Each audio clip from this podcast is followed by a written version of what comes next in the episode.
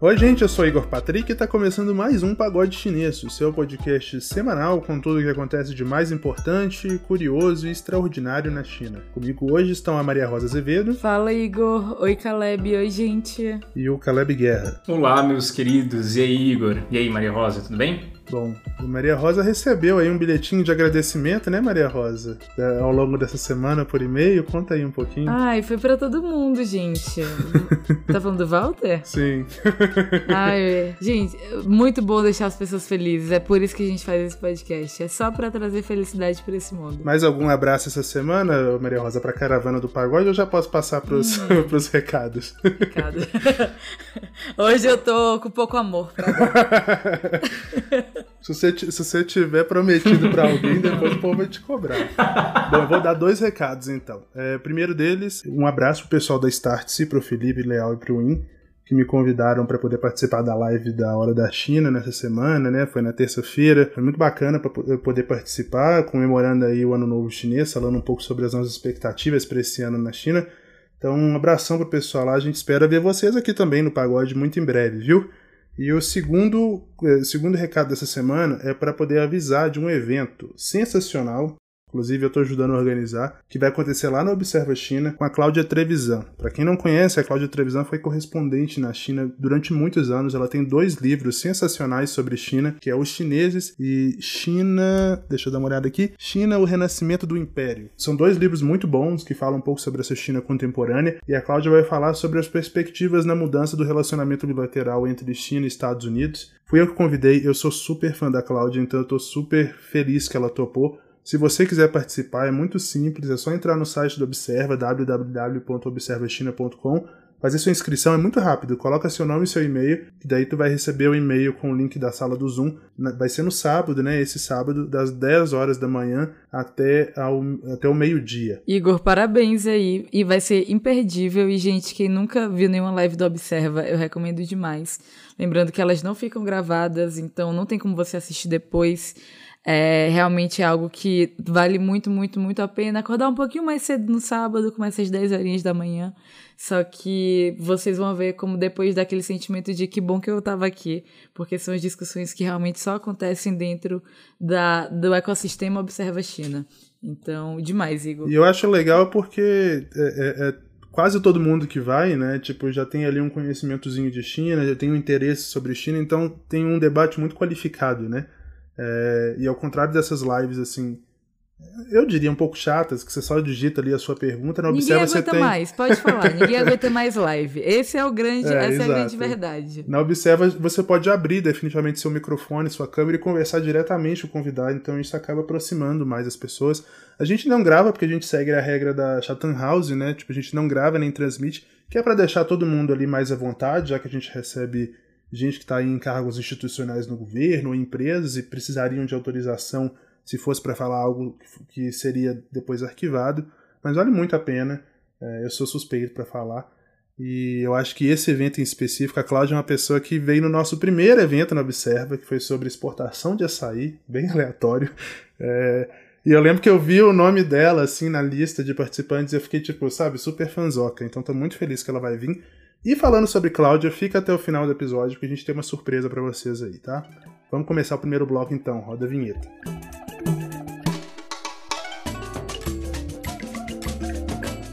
O Ofcom, sigla do Escritório de Comunicação Britânico, decidiu caçar a licença de transmissão da CGTN, que é o canal estatal chinês de notícias. No Reino Unido, emissoras de TV que detêm licenças de transmissão devem obedecer a regras editoriais definidas pelo parlamento. Além disso, os direitos de uso de frequência não podem ser controlados por órgãos políticos. De acordo com esse órgão, né, o Ofcom, uma investigação concluiu que a empresa dona desses direitos era a Star China Media Limited, que não tinha controle editorial da CGTN e atuava apenas como distribuidor da marca. Nenhum funcionário da Star, por exemplo, trabalhava na gestão diária do canal. A CGTN pediu a transferência dessa licença, mas a solicitação foi negada porque a empresa é controlada pelo Partido Comunista Chinês. Com a decisão, o canal chinês sairá do ar lá na Terra da Rainha. O Ofcom também deve concluir em breve uns processos separados aí dessa questão, que provavelmente devem aplicar sanções contra a Por acusações relativas à parcialidade da emissora e sucessivas violações de privacidade. Em nota, a CDTN expressou, aspas, decepção e forte oposição à decisão final do Ofcom.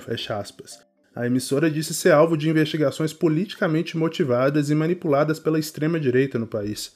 A nota termina dizendo que o serviço de notícias é do interesse do público do Reino Unido e cumpre todos os regulamentos nacionais, fornecendo notícias e informações com perspectivas diversificadas e equilibradas. Bom, Igor, a gente sabe que existe uma resistência né, e uma certa desconfiança também em relação à mídia chinesa ao redor do mundo, já que a mídia de lá é realmente financiada pelo governo, não deixando muito espaço, talvez, para o contraditório.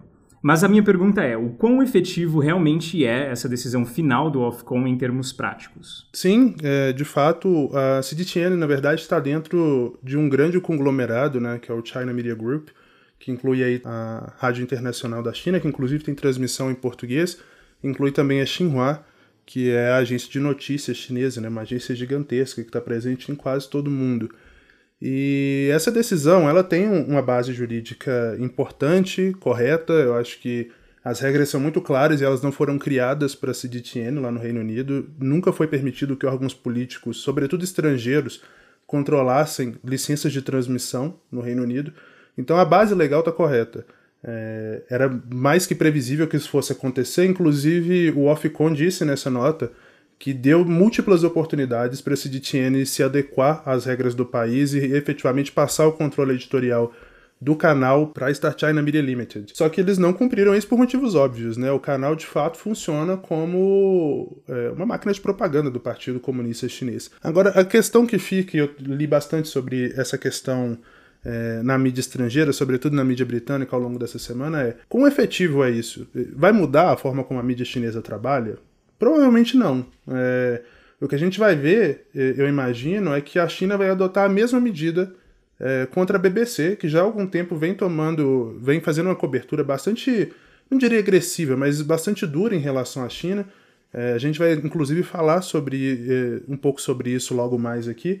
É, a BBC, que semana passada, por exemplo, reportou estupros sistêmicos nos campos de concentração em Xinjiang. É, BBC que foi muito crítica quando a China decidiu fechar Wuhan, chamou de autoritarismo, enfim. E BBC que provavelmente vai ter repórteres expulsos, corre o risco de ter sua licença na China caçada também, o seu site bloqueado. Para lembrar que o site da BBC não é bloqueado na China, por incrível que pareça. Dá para você, inclusive, acessar ao portal da BBC em chinês pelo WeChat. E a gente precisa se perguntar, né? Tipo, mudar o modo de produção não vai mudar.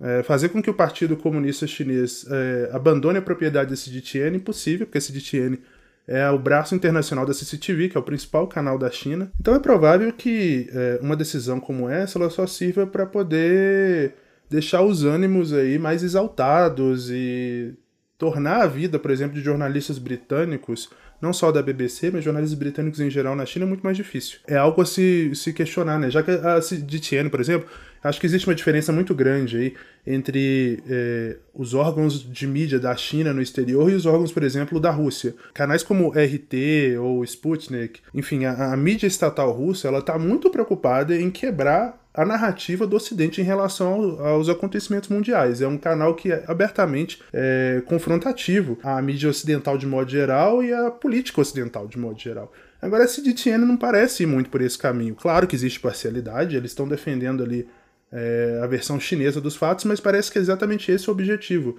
É apresentar a voz da China, o que a China pensa sobre isso, sem necessariamente ficar criticando muito o que outros veículos estão fazendo, sabe? Então, é esperar para ver. Eu imagino que a essa altura é impossível a CDTN reverter esse processo. É, para lembrar que o, as decisões que estão para sair, que eu mencionei na notícia, estão ligadas a uma cobertura supostamente aí muito parcial em Hong Kong, caracterizando os manifestantes como bandidos, e também a questões, por exemplo, de um, de um oficial de governo que teve um vídeo de uma confissão forçada transmitido pela CDTN em que ele, ele admitia que tinha contratado o serviço de uma prostituta, que é crime lá na China. E esse cara entrou com, com um pedido contra a CDTN, né, uma requisição contra a CDTN Ofcom, e provavelmente a emissora também vai sofrer penalidades disso, então é, é uma questão de tempo até essa situação escalar. A gente já está vendo os resultados disso no, na própria edição do Global Times hoje. A gente está gravando na terça-feira, né?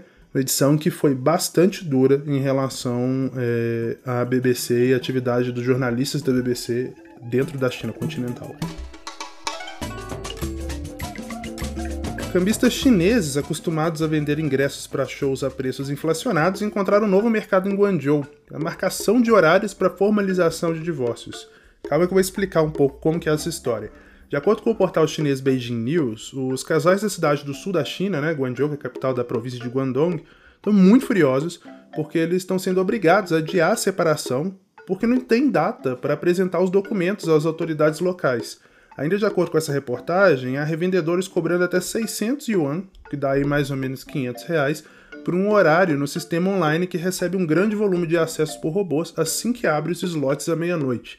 Esse sistema foi implementado no início desse ano para atender a demanda gerada pela nova lei de divórcio prevista no novo Código Civil chinês. O regulamento prevê um período de reflexão, entre aspas, né, que dura um mês e só começa a contar a partir do momento em que o casal protocola o pedido de divórcio. Nesse período, qualquer uma das partes pode desistir do processo. Claro que na internet vários chineses reclamaram das vulnerabilidades da plataforma e exigiram mudanças para tornar a marcação mais justa. Caleb é um, a ponta do iceberg de uma série de problemas que a gente pode esperar aí com essa nova lei, né? Lembrando que o Código Civil foi sancionado né, no ano passado, já está valendo, trechos dele já estão sendo implementados, e essa questão do divórcio, né, esse período aí, essa carência para poder protocolar o divórcio foi muito polêmica. Inclusive eu conversei com muitas amigas chinesas que reclamaram muito dessa lei, porque embora a nova lei ela permita que você se estivesse sofrendo violência doméstica, por exemplo, exemplo, não precisa esperar esses 30 dias.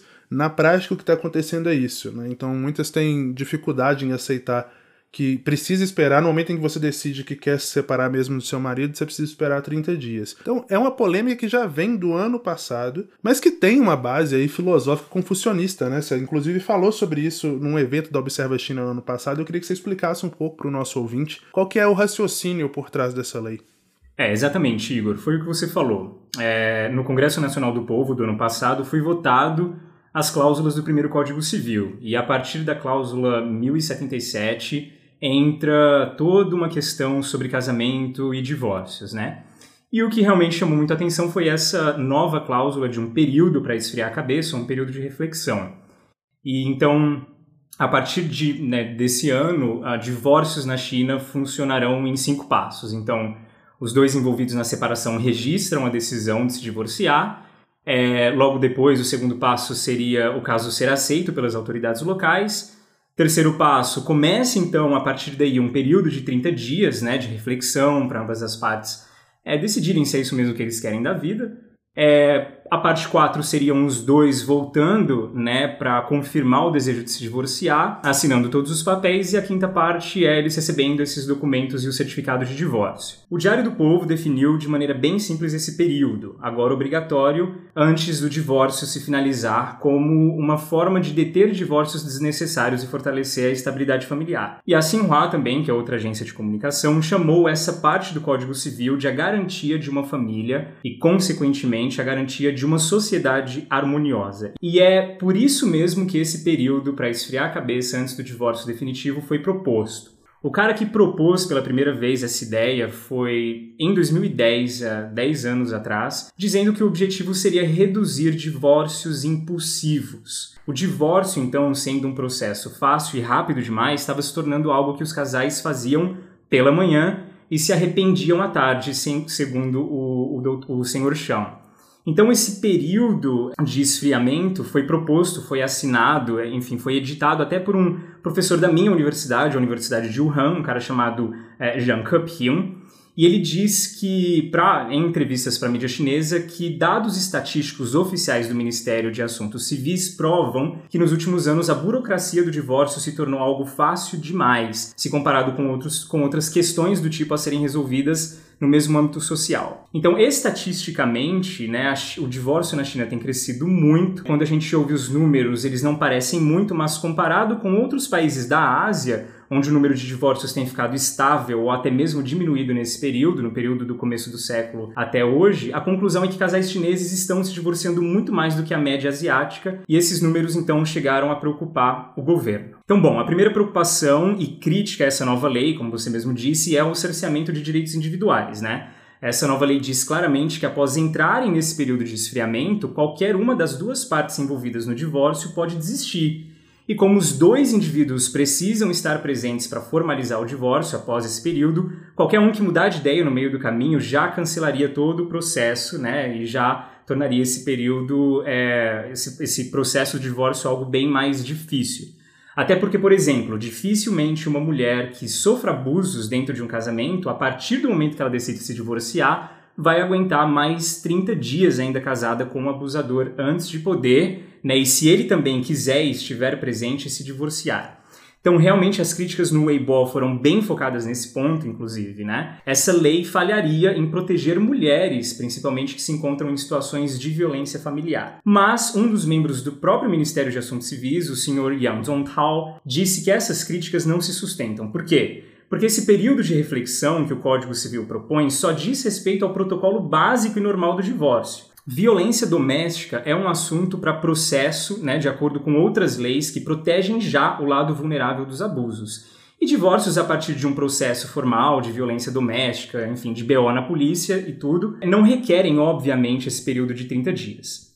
Agora, para a gente entender melhor ainda essa questão toda, a gente tem que saber que, tradicionalmente, casamento é algo muito sério na China. Então, numa sociedade confucionista, quando um casamento é formado, a família dos dois envolvidos se transformam em uma família só. A gente costuma falar que na China você sempre casa com uma família, com um contexto familiar, né, e não com uma pessoa. Inclusive é muito comum que ambos os noivos chamem os pais um do outro de mãe e de pai. Então, o destino traçado entre duas famílias, segundo os confucionistas, decidiria qual seria o par perfeito para o indivíduo. Por muito tempo, né, também, é, hoje bem menos, mas ainda existe, casamentos foram sempre decididos até levando em consideração superstições populares de leitura de sorte, por exemplo. Eu tenho um amigo da Mongólia interior, por exemplo, que desistiu de um casamento, desistiu de uma namorada depois que uma leitura de sorte foi feita por um mestre, enfim, taoísta, dizendo que a namorada dele não combinava muito com a mãe dele. Isso acontece mais, obviamente, em vilas, né, claro, mas é reflexo dessa crença milenar chinesa que casamento é algo que vai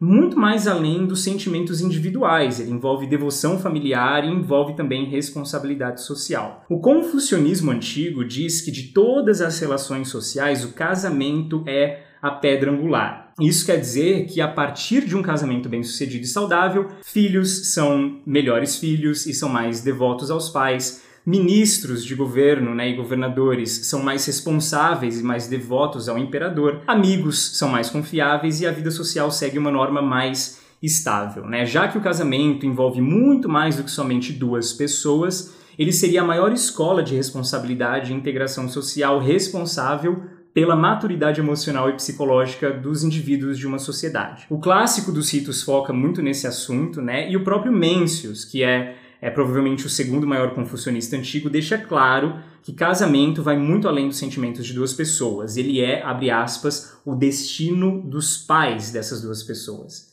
Então, na minha opinião, essa nova lei faz parte do movimento recente que a gente vê no, no governo chinês de tentar resgatar um pouco princípios éticos e sociais confucionistas, sabe? E aplicá-los dentro da sociedade urbanizada e desenvolvida chinesa. Através dessa nova lei, a mensagem passada é que jovens casais não estão levando em consideração as suas famílias e nem o bem-estar social quando decidem se casar precipitadamente e quando decidem, eventualmente, né, se divorciar também precipitadamente. A ordem social que começa a ser entendida e aplicada na vida diária a partir do casamento precisa ser restaurada nessa nova geração, e essa lei é só mais uma das formas que o governo encontrou de fazer esse assunto ser pensado e debatido socialmente. Claro que, como tudo na China, vira fenômeno social rápido demais, né, pela quantidade de pessoas, houve sim um grande congestionamento no sistema, principalmente de Guangzhou, e muitos casais não estavam nem conseguindo marcar essas datas de retorno pós período de reflexão.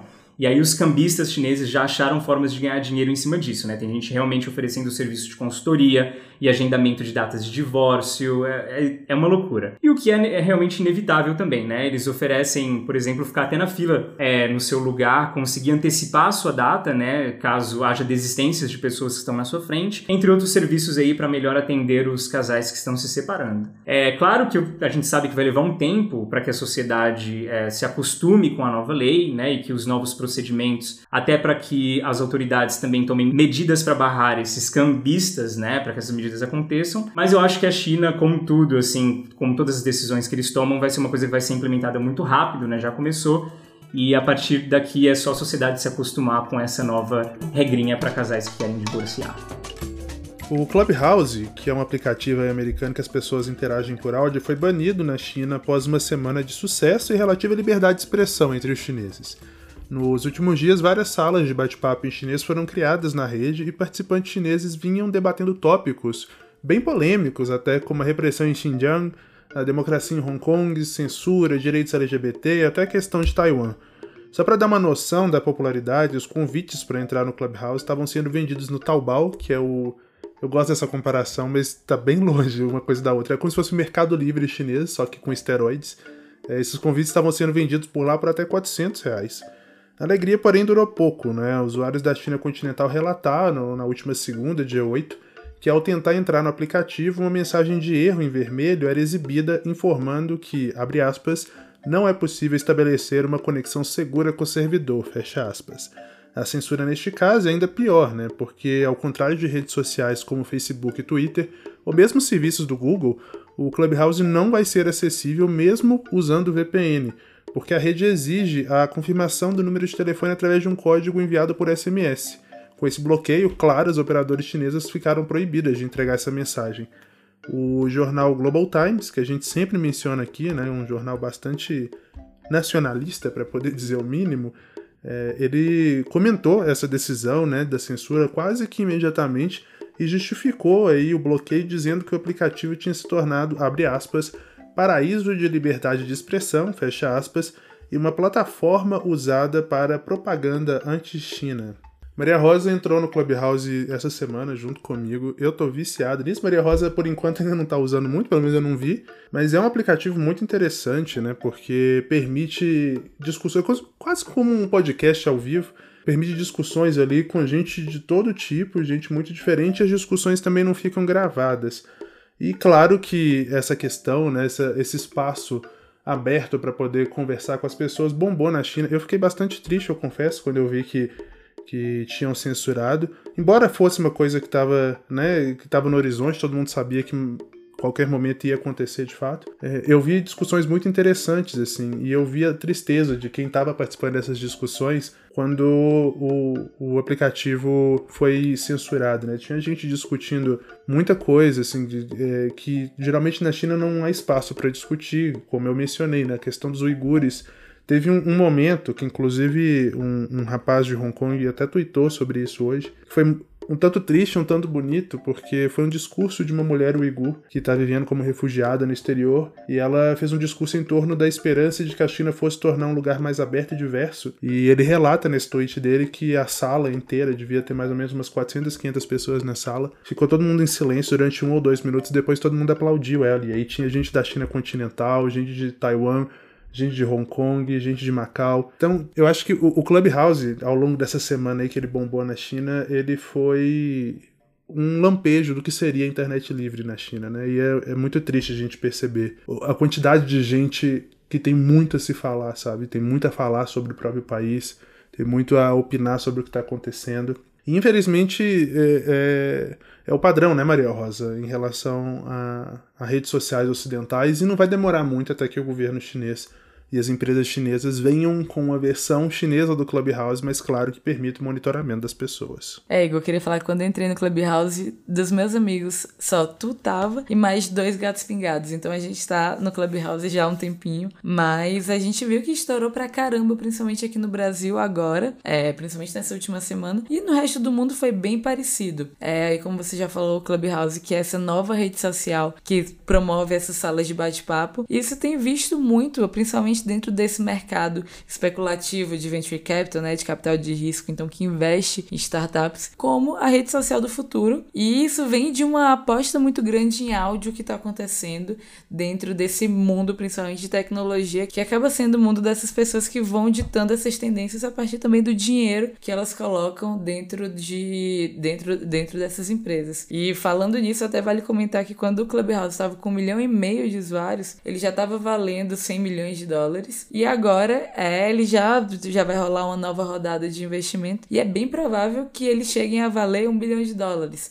Ou seja, eles vão ser a rede social mais rápida a virar um unicórnio. Tô falando isso só para dar uma dimensão de como tá grande esse hype, essa, esse frenesi em cima do Clubhouse. Isso principalmente depois que o Elon Musk, CEO aí da Tesla, que tá sempre na mídia, ele iniciou uma sala de, de bate-papo com o CEO do Robinhood e semana passada, quem acompanha essas notícias de mercado financeiro deve ter visto a questão do, do, do Game Shop, que foi foi que movimentou todo, todas as discussões sobre o mercado financeiro e que eles estavam falando disso nessa sala. E isso gerou um super, uma super visibilidade pro Clubhouse. Isso fez com que todo mundo quisesse entrar. Essa é mais ou menos a origem disso. E na China não foi diferente do resto do mundo. As pessoas lá também ficaram sabendo do Clubhouse e gerou justamente o que você está falando nessa notícia.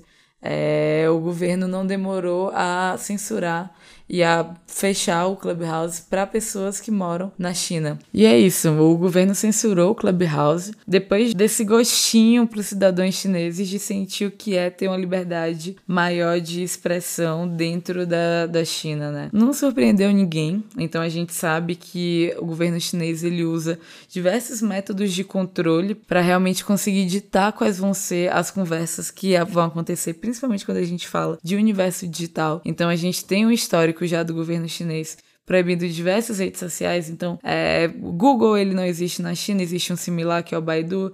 O Facebook não existe, as pessoas geralmente assimilam muito o WeChat ao papel que o Facebook tem pra gente. A gente fala muito aqui do pagode do Weibo como se fosse um Twitter chinês. E lembrando que todas essas redes sociais, esses similares chineses, eles têm uma forte moderação do, do governo. O governo tenta entender exatamente o que está acontecendo e ditar qual é a conversa. E muitas vezes, inclusive, as pessoas na China conseguem driblar isso, né? Usando principalmente palavras homônimas ao que eles querem falar. Eles usam então palavras que têm uma sonoridade igual para falar de um assunto sem que o governo perceba que eles estão falando daquele assunto. Foi um jeito que os cidadãos chineses encontraram de driblar um pouco é, essa essa censura. Só que agora, falando mais de Clubhouse, é, é uma questão que está sendo discutida no mundo inteiro, na verdade, inclusive nos Estados Unidos, que falta realmente entender como que vai se poder moderar conversas e discussões é, dentro de uma rede social que está tratada puramente no áudio que ele acontece de forma instantânea, né, ao, ao, vivo. No Clubhouse como um todo, essa discussão ela acontece, até porque a gente sabe como a internet é terra de ninguém e como isso favorece que diversas discussões que vão para âmbitos extremamente complicados, é, moralmente, eticamente, e prevenir que esses grupos abordem pautas extremamente radicais, que é algo que tem sido extremamente discutido quando se fala de redes sociais, né? Só que agora voltando a falar de China, a Xiao Tian, que ela é fundadora da China Digital Times, ela fa falou uma frase muito legal que, entre aspas, o Clubhouse é exatamente o que os sensores chineses não querem ver numa comunicação online, que é justamente essa coisa massiva e sem controle de pessoas conversando abertamente. Isso gerou essa grande oportunidade que mostra muito esse gargalo que existe na China, que são chineses conseguindo falar com os outros e conseguir é, realmente entender esses diferentes pontos de vista, né? Isso fecha aspas. Mas é, ficou muito marcado por uma situação que houve uma sala. As salas ela tem, elas têm limite de 5 mil pessoas. Então houve uma sala que tinha de, desde pessoas da China continental, pessoas de Taiwan, pessoas de Hong Kong. E uma, e uma pessoa da China continental comentou sobre não acreditar nos campos de concentração que há em Xinjiang. E aí nessa sala apareceu uma mulher de Xinjiang que ela se identificou, inclusive, falando que sim, que a família dela, os familiares dela estão nesses campos de concentração. E essa mulher que é islâmica falou que isso realmente é algo que existe. E nessa sala, tanto uma pessoa de Taiwan quanto uma pessoa de Hong Kong aplaudiram a coragem que ela teve de se pronunciar. Outros tópicos extremamente complicados também para o governo chinês, como, por exemplo, o massacre da Praça Celestial é, de 89, né, 1989. Também foi um tema que foi discutido em diversas salas dentro do, do Clubhouse. E esse é um tema que o grande firewall, né, que é como se chama, é justamente esse sistema protetor da internet da China, é um tema que por lá é o tabu do tabu do tabu. Então, tudo isso durante esse tempo onde o Clubhouse teve disponível na China, foram diálogos que aconteceram. E aí isso também explica o frenesi de pessoas tentando comprar, como até você disse, Igor, no Taobao, uma, um convite para entrar no Clubhouse, porque realmente é algo que é algo que há muito tempo não acontecia, né? Esse gostinho que aconteceu entre esses chineses de conseguir falar abertamente com temas que são quase impossíveis de serem comentados no mundo online com pessoas que têm diferentes pontos de vista. Então, esses titãs da, das redes sociais chinesas, a Weibo, Baidu, WeChat, já perceberam que é muito complicado brigar com o Estado em relação a isso. Então, é bem provável que com Clubhouse aconteça a mesma coisa. Provavelmente esse é um assunto que vai ficar do jeito que está agora, com Clubhouse é bloqueado. Algumas pessoas conseguem entrar via VPN, que é uma, que é uma rede privada, né? Então, então você codifica os seus dados de localização que ficam no endereço de IP. Mas como eu falei, bem provável que a situação continue do jeito que está. Mas isso planta essa sementinha de dúvida de como seria realmente esse estado onde existe uma liberdade de discussão na China, né? Bom, vamos encerrar então o bloco de notícias. É hora do Galcar, o momento da gente falar de cultura e história da China. Volta e meia a gente menciona Xinjiang aqui, né, que é um assunto dificílimo, e para ajudar o nosso ouvinte a formar opinião, a gente sempre tenta trazer aí um pouco de história chinesa, algo que a gente sempre bate na tecla aqui que é essencial. E um ponto central nessa questão é o islamismo. O Caleb vai contar hoje pra gente sobre vários momentos políticos e históricos centrais para os muçulmanos ao longo de várias dinastias na China, mas de uma forma um tanto quanto particular e diferente. Ele vai fazer isso relembrando a convivência dele com colegas muçulmanos na universidade. Vai lá, Caleb.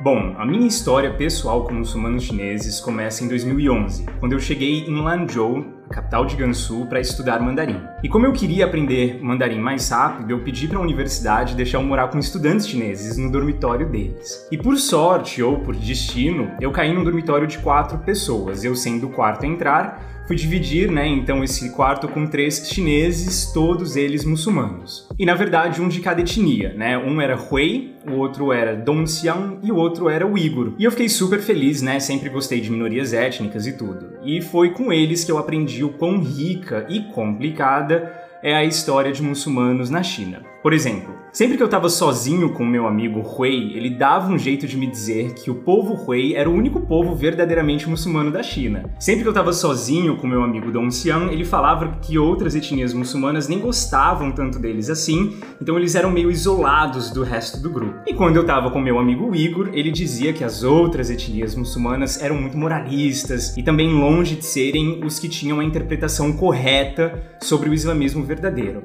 E claro, o objetivo objetivo da, das universidades né, chinesas em colocar essas diferentes minorias muçulmanas no mesmo quarto era que houvesse, pelo menos naquele período né, educacional, uma forma de interação entre eles para tentar mudar um pouco esse cenário de desconfiança que uma etnia tem com a outra. E o mais engraçado de tudo é que ao conversar com amigos muçulmanos estrangeiros, eles me diziam que não havia islamismo verdadeiro na China. Então, para entender como nós chegamos até aqui, a gente vai puxar da história alguns acontecimentos importantes envolvendo muçulmanos. Até porque tem muita gente que ainda não sabe que existem milhões de muçulmanos na China, cada etnia com sua cultura e costumes e uma bem diferente da outra. A história dos muçulmanos chineses, na verdade, começa com a Rota da Seda, né? uma rota comercial que conectava a China com o Egito Antigo, a Mesopotâmia, Pérsia, Índia e até Roma, levando principalmente a seda da China até esses lugares. Esse comércio pela Rota da Seda, é, ele inclusive precede a fundação do próprio islamismo né? Então, povos ali da Ásia Central e árabes pré-islâmicos já eram bastante familiarizados com produtos chineses e mantinham também grande contato com o império que até então era bastante desconhecido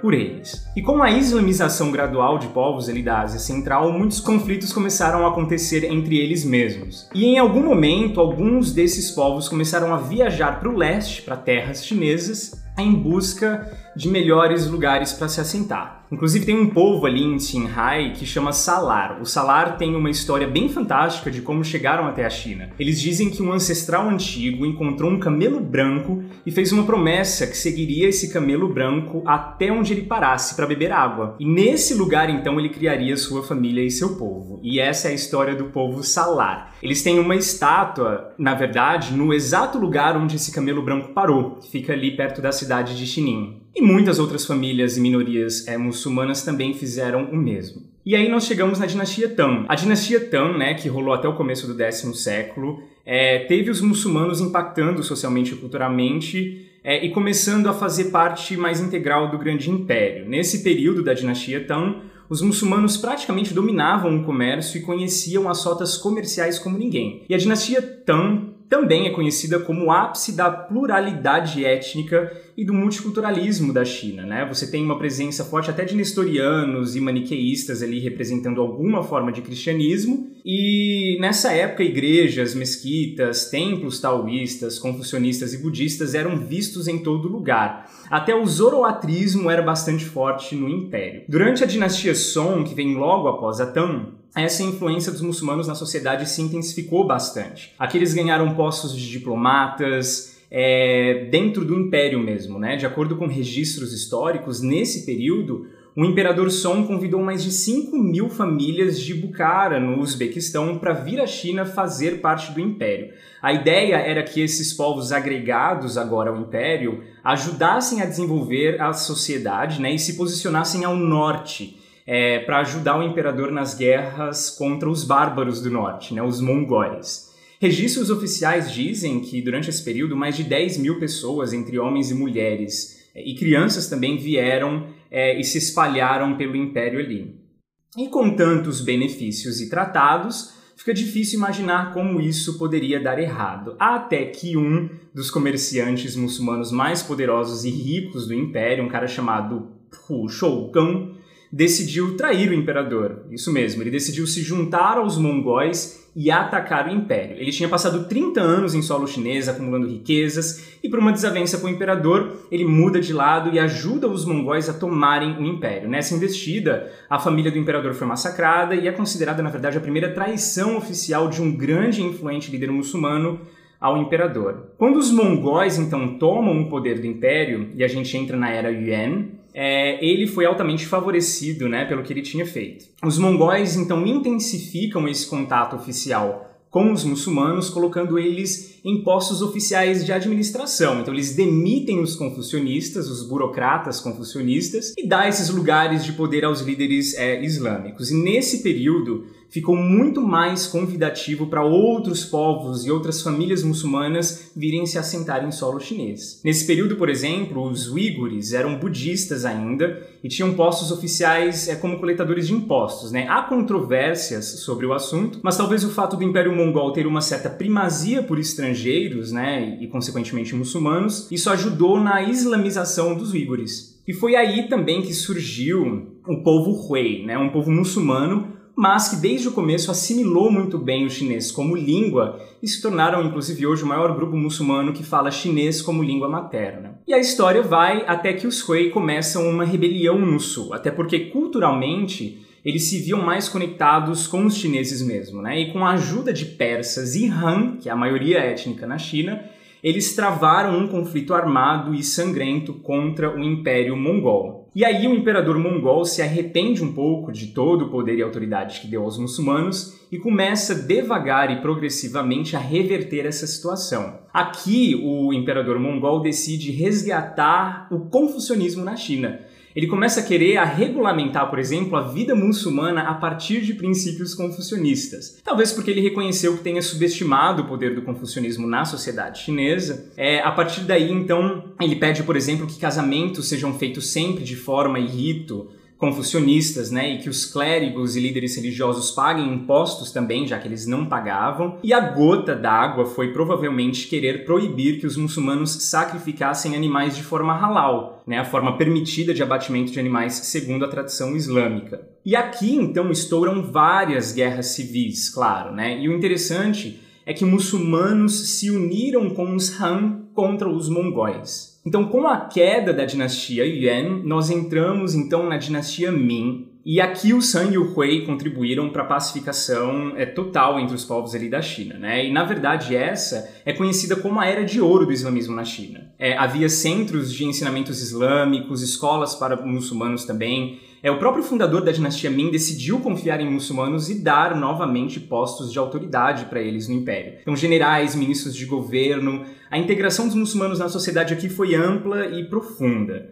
Aqui também nós temos o próprio Zheng He, o maior explorador marítimo que a China já, já conheceu, né, com suas famosas expedições chamadas de viagens de tesouro, é, onde ele levava tesouros chineses para os países ali da Ásia para conseguir embaixadores para o império. Casamentos mistos foram feitos, mesquitas com uma certa estrutura chinesa foram criadas e aqui ah, se aprofunda a identidade muçulmana chinesa mesmo, né? levando a uma certa separação dos muçulmanos chineses com o resto dos muçulmanos é, do mundo. Já na dinastia Qin, que vem logo depois, há uma briga entre os povos muçulmanos chineses. Alguns queriam, na verdade, a restauração da dinastia Ming e outros eram contra. Então houve uma revolta, né, a famosa revolta dos Donggan, um povo muçulmano dali, e foi aí que houve uma grande ruptura na harmonia entre eles, né, entre os povos muçulmanos chineses.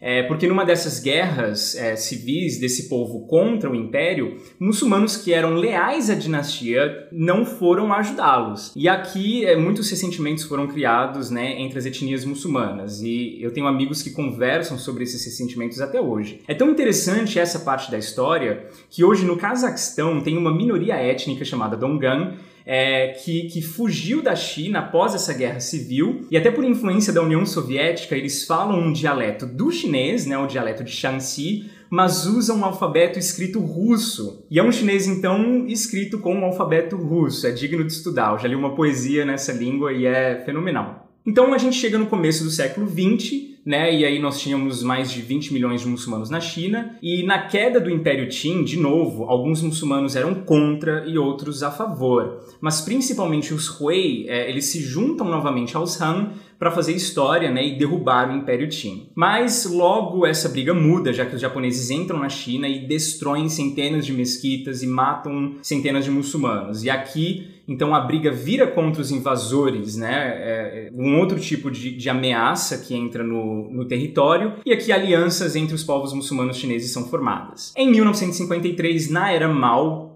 a Associação Islâmica da China foi fundada, na tentativa de decidir um cânon oficial, por exemplo, e também na tentativa do governo, do novo governo, entender os muçulmanos chineses. A associação, logo no começo, decidiu sobre questões muito práticas, né, como cemitérios diferentes, líderes autônomos diferentes, feriados diferentes e até sobre o direito de ir a Meca, né, fazer a peregrinação que é sagrada para os muçulmanos. Após a Revolução Cultural, políticas foram relaxadas com respeito aos muçulmanos também. Em 2007, por exemplo, no ano do porco, a CCTV tirou imagens de porcos da TV em províncias e regiões majoritariamente muçulmanas, justamente para não ofendê-los, já que o porco é um animal haram, ou imundo para eles, né, para os muçulmanos. Os Hui têm seminários particulares permitidos pelo governo e escolas também. Hoje são aproximadamente 60 milhões de muçulmanos na China e colocar todos eles numa caixinha só é algo bastante errado de se fazer. Quando você caminha pelas ruas de uma região mais islâmica na China, você vê que pela estrutura das mesquitas dá para identificar a denominação ou a minoria a qual ela pertence. Eles se sentem bem diferentes uns dos outros e eles têm muitas opiniões que divergem. Entre eles mesmo existe muito preconceito, desconfiança e até mesmo sentimentos de superioridade, como eu disse no começo, né? Cada um se sente mais muçulmano que o outro. Mas a identidade islâmica chinesa ainda está sendo construída nos dias de hoje. Mais do que nunca, muçulmanos fazem parte ativa da sociedade e têm muitos direitos sendo concedidos pelo governo. Crianças e jovens da, de regiões remotas né, e muçulmanos ganham bolsas e ajudas do governo para estudar e para irem para a faculdade, é, especialmente, especialmente mulheres muçulmanas. Eu tenho várias amigas que entram nas universidades através desses programas sociais desenhados só para ela. Então, no mundo atual, os muçulmanos chineses seguem lutando por uma identidade cultural que faça sentido, já que eles sofrem preconceitos até mesmo de muçulmanos estrangeiros, né? É, alguns apoiam mais a vida urbana e a integração social, outros menos, preferem ficar em vilas mais distantes, trabalhando é, ruralmente. Mas todos estão no mesmo território há centenas de anos, aprendendo a lidar com as diferenças que eles têm entre eles e com as diferenças existentes com a maioria étnica chinesa também. Muçulmanos chineses carregam a história de impérios e guerras nas costas, e é imprescindível que a gente escute a cada um deles para formar melhores opiniões sobre a vida deles, né, a vida islâmica naquela parte do mundo. Valeu, Caleb. Tá muito denso esse programa hoje, né? Vamos rir um pouco no cilada? Só quem já passou pela experiência de ir a um hospital chinês sabe como é um enorme perrengue tentar se comunicar sobre termos médicos e sem conhecer os procedimentos lá na China, né? Todas as vezes que eu arrisquei sozinho, eu me ferrei. O Eros Martinez também, e nessa história de hoje ele vai contar sobre como uma endoscopia acabou se transformando numa experiência horrível. Vamos ouvir. Eu cheguei na China no final de 2018 e naquela época eu comia muito orgamian, que é um prato típico lá de Wuhan. Só que depois de um certo tempo eu comecei a ter muita gastrite. Daí eu fui na clínica médica da universidade e eles falaram que eu precisava ir num hospital lá fora da universidade para fazer um, um exame, que no caso era uma endoscopia. Quando eu fui no hospital lá fora da universidade, é, a médica então me falou que tinha dois tipos de endoscopia, né? Tinha o tipo A e o tipo B. E aí eu perguntei para ela qual era a diferença. Ela falou uma palavra que na hora eu não, não entendi, não sabia. Só que o tipo A, por exemplo, era metade do preço do B, assim. Aí eu olhei a minha bolsa de estudos, o dinheiro ali contado, falei, ah, acho que eu vou no, no, no tipo A mesmo, que é mais barato. Eu até perguntei pra médica, né, qual tipo de exame sai mais. Aí ela falou, ah, é o tipo A, o mais barato. Aí eu falei, então é esse mesmo que eu quero e sem saber qual era a diferença dos dois exames. Aí eu paguei tudo bonitinho e fui fazer o exame. Aí na sala do exame que eu descobri qual era a diferença dos, dos dois tipos de exame. É que o tipo A não tem sedativo, você faz acordar na endoscopia. Então eles vão colocar lá o cabo na sua boca até chegar no seu estômago e você acordado. E foi essa minha experiência mais engraçada barra traumática que aconteceu ali. Que eu percebi que talvez assim o, o barato saiu caro. Mas o exame lá na China fica pronto rápido, esse é o lado bom. E depois disso eu, eu nunca mais comi origami assim, pouquíssimas vezes que eu fiquei traumatizado, eu acho. Mas é sempre uma, uma história boa. E os meus amigos sempre dão risada pensando nisso. Bom, eu vou começar comentando isso aqui, falando sobre a. A gente chorou aqui. A gente tá, a gente tá gravando pela segunda vez, porque na primeira foi só lágrima. Eu só achei ela muito triste, cara. Bom. Eu vou começar falando da incrível coincidência, porque o Eros voltou com o Caleb de Wuhan, né? O pessoal que tava lá e veio repatriado pelo governo. E conversando na reunião de Eita, pauta... Eita, caravana de Wuhan aí, ó. A gente descobriu que ele fez intercâmbio com a Maria Rosa, né, não, Maria Rosa? Não, não comigo. Ele fez intercâmbio... A gente era do mesmo grupo de pessoas que fizeram intercâmbio no mesmo ano. E era uma época que a gente se comunicava, todo mundo se falava muito através de um grupo do Facebook. Então a gente já trocou muita figurinha dentro desse grupo. É meu web friend. Massa demais. Caleb, o que, que é esse prato, hein? Que ele explicou. É feito de quê? Jagamian é um prato muito típico de Wuhan, né? Ele é, um, é macarrão com molho de sésamo, molho de gergelim, um molho bem é, é, um caldo bem grosso até assim, sabe? Marrom é uma, é uma delícia, mas eu obviamente amo, eu não... amo, amo muito. Eu devo ter engordado 4,5 kg só disso quando eu morei um ano. Sim, é uma delícia, mas é muito calórico. Nossa, e, muito. Então, e eu, eu acho que para não comer todo dia, mas eu Vale adoro também. é que assim, esse tipo de coisa típica você encontra no melhor dos restaurantes por um preço muito caro, mas você também encontra em qualquer esquina por um preço muito barato, né? É... Aí vai dar sorte, né? Nossa, qualquer vai lugar dar é bom. Eu esquina. comprava em qualquer loja de conveniência. Tava pronto lá e aí vem com uma- um pepino e uma cenoura, né? Então você mistura tudo. E é muito gostoso. Sim, eu amo. Maria Rosa tá por ai. dentro. Maria Rosa, valeria, valeria aí o, a tristeza de depois se submeter a uma endoscopia sem, sem Eu anestesia? sou do Piauí, né? Igor? Ai. Tô brincando, no Piauí tem hospital. Para de falar. É, daqui a pouco você é cancelada, viu? Você tá vendo como é que tá no BBB. Exato, Brasil. Todo dia cancela um. Mas, cara, tipo, eu, eu fico imaginando, porque eu, eu fiz endoscopia alguns anos atrás, e inclusive quem fez em mim foi a minha tia. E ela falou que quando eu fiz, eu não lembro disso, porque o sedativo te dá uma amnésia de curto prazo, mas ela falou que teve três pessoas que tiveram que me segurar, porque na hora que o cano começou a entrar na minha Caraca. garganta, eu fiquei desesperado e saí chutando todo Nossa, mundo. E eu não lembro de nada disso. Mas eu fico imaginando, tipo assim, você fazer isso tudo acordado eu não teria condição. Tipo, Uhum. essa sensação de engasgamento na minha garganta é um negócio que eu não consigo suportar. Gente, que traumático. você já passou por experiências traumáticas em hospitais da China também? Eu tenho vários. Durante a reunião de pauta a gente comentou alguns, mas você já A passou, reunião cara? de pauta ficou de três horas só de causa. A gente se identificou muito com essa história. Meu, sim, real, mas assim, é- é- pelo menos eu não sei do Eros, mas da minha parte é sempre o orgulho de ir além nas perguntas que eu faço pra doutora, entende? Então, sempre acontece isso com quem tá estudando qualquer língua, mas em mandarim é imprescindível. A gente acha que ela quis dizer uma coisa e tem uma fila de gente atrás da gente, e quando ela pergunta pra você, você entendeu o que eu quis dizer? Eu acho que, que é uma coisa muito natural a gente falar que entendi. Então, sabe, a gente perde muita coisa na tradução e se enfia em cada buraco, assim, real. É, foi semana passada ou semana retrasada que eu falei do minha tosse na China? Foi semana passada, né? Passada. Foi. Pois é, quando eu, quando eu tive essa tosse, eu até mencionei no episódio que eu fui várias vezes ao hospital, cada vez que eu ia era uma doença diferente. É, então, embora eles não tenham conseguido resolver meu problema, uma coisa que eu achei muito fofinho é que, tipo, todos eles faziam um esforço enorme de tentar se comunicar comigo em inglês. Não que fosse adiantar muita coisa, porque eu não conheço muitas palavras de termos médicos em inglês, então Exato. Ei, ei, ei. E o Grey's Anatomy não tá em dia? Grey's Anatomy não tá em dia, eu só assisti a primeira temporada, não tem essa formação, Maria Rosa. Mas Ah, aí, tipo assim, não adiantava. Entendi. Não, a, a dica de ouro é sempre levar um amigo local com você pro hospital. Sempre. Ah, sim, quando dá, sim, quando dá, Sempre. sim. Da última vez que eu fui, que eu tava lá, é incrível. Toda vez que eu chego na China, eu vou pro hospital, invariavelmente. Então, todas as vezes que eu fui pra lá, eu fiz um plano de saúde, um plano de saúde, não, um seguro internacional, porque eu sei que eu vou precisar ir pro hospital em algum momento. E da última vez não foi diferente, eu tava. é, eu fui, né? Fui do Brasil pra Alemanha. Vocês veem que o Igor é aquela pessoa, pes- é aquela pessoa otimista, né? que ela é pra cima. É, hipocondríaca, né? O copo meio cheio.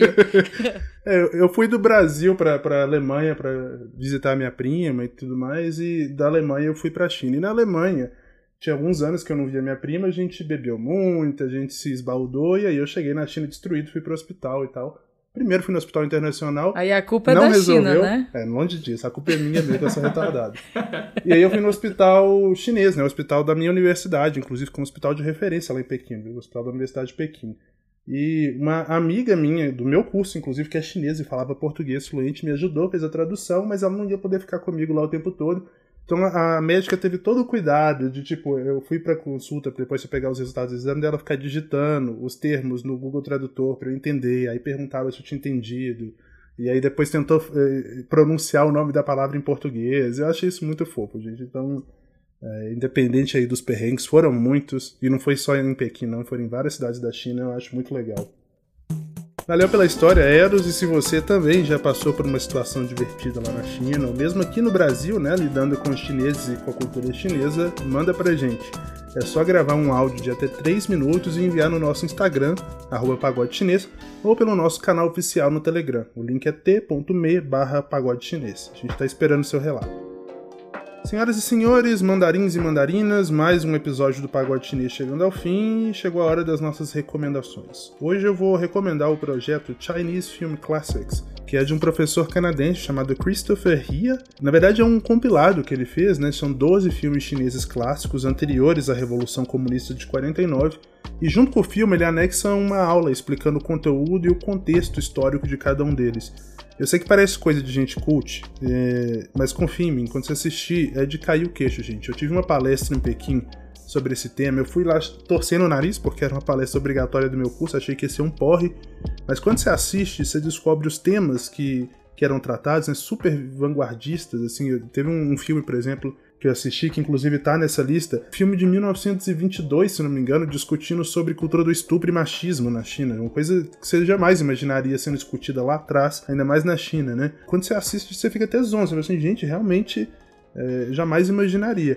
O link é bastante grande, então eu vou pedir o, o, o nosso produtor, o Leopoldo, para colocar na descrição do episódio. Daí dá para poder clicar lá, assistir com calma e depois ver todas as aulas. Maria Rosa, o que, que você vai recomendar essa semana? Boa, Igor. Eu vou de podcast porque eu ainda não comecei a desbravar o Clubhouse, mas sobre a podosfera eu entendo. Então, o podcast que eu vou indicar hoje é o The China Influencer Marketing Podcast. Foi um podcast que eu encontrei para fazer o pagode episódio sobre e-commerce e eu fiquei meio viciada nesse podcast, na real. Ele traz vários e vários e vários aspectos sobre tudo que está acontecendo em relação a consumo na China e também até de falar de trade, falar dessas de relações comerciais que estão acontecendo entre China e outros países também e traz vários insights para a gente entender um pouco do ponto de vista doméstico o que está acontecendo na China, né? Gente, é, tem muita coisa acontecendo o tempo inteiro e de fora é quase difícil de acompanhar tão frenética que é a coisa. Então tem sido muito, muito, muito interessante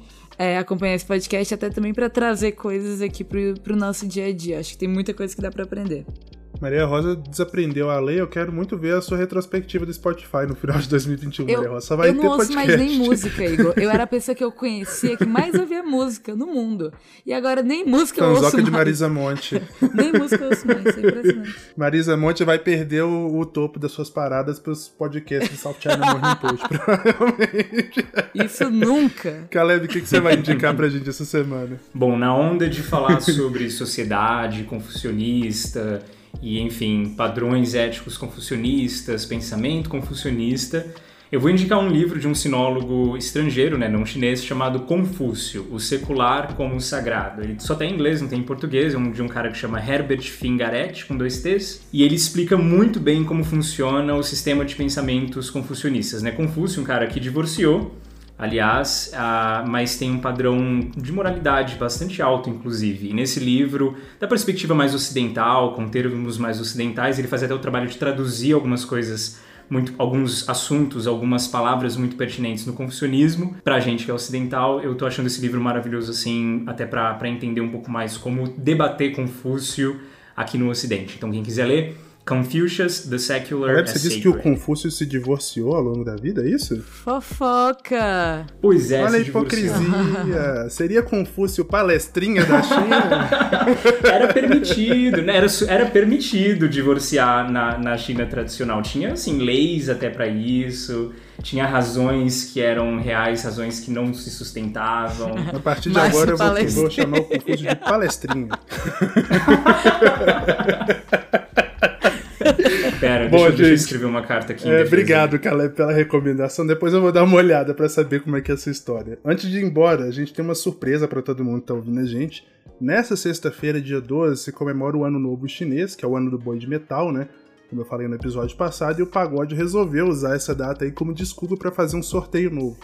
Lá na nossa página no Instagram, a partir de amanhã, você vai encontrar a foto oficial da promoção, que vai dar dois livros. Primeiro, eu já tinha mencionado no início do programa, que é o China, o Renascimento do Império, da Cláudia Trevisan, e o segundo é o Manual da Traição, que é um dos melhores livros do sinólogo Jonathan Spence. O Lucas já mencionou, eu acho, enquanto ele estava no pagode, acho que ele mencionou esse livro. Então vale muito a pena. Eu não vou eh, me alongar aqui, porque as regras vão estar todas lá, eu recomendo que vocês entrem. O resultado sai no dia 25. Então, só passa lá para conferir as regras, arroba pagode chinês. Sorteio. Sorteio. É só pra quem tá de fora do pagode. Oba, A equipe não, não pode participar, não, Maria Rosa. o nosso podcast é uma produção da Risca Fac, em associação com a Observa China. A direção é do Leopoldo Cavalcante e a edição do Guilherme Carrara. Trilha sonora original do Ruda Lages, artes do Lyndon Johnson, identidade visual da Paula Siebra, gestão de redes sociais do João Marcelo Viana e do time da F451. Se você quiser entrar em contato com a gente, nosso endereço de e-mail é o contato@pagodechinês.com.br.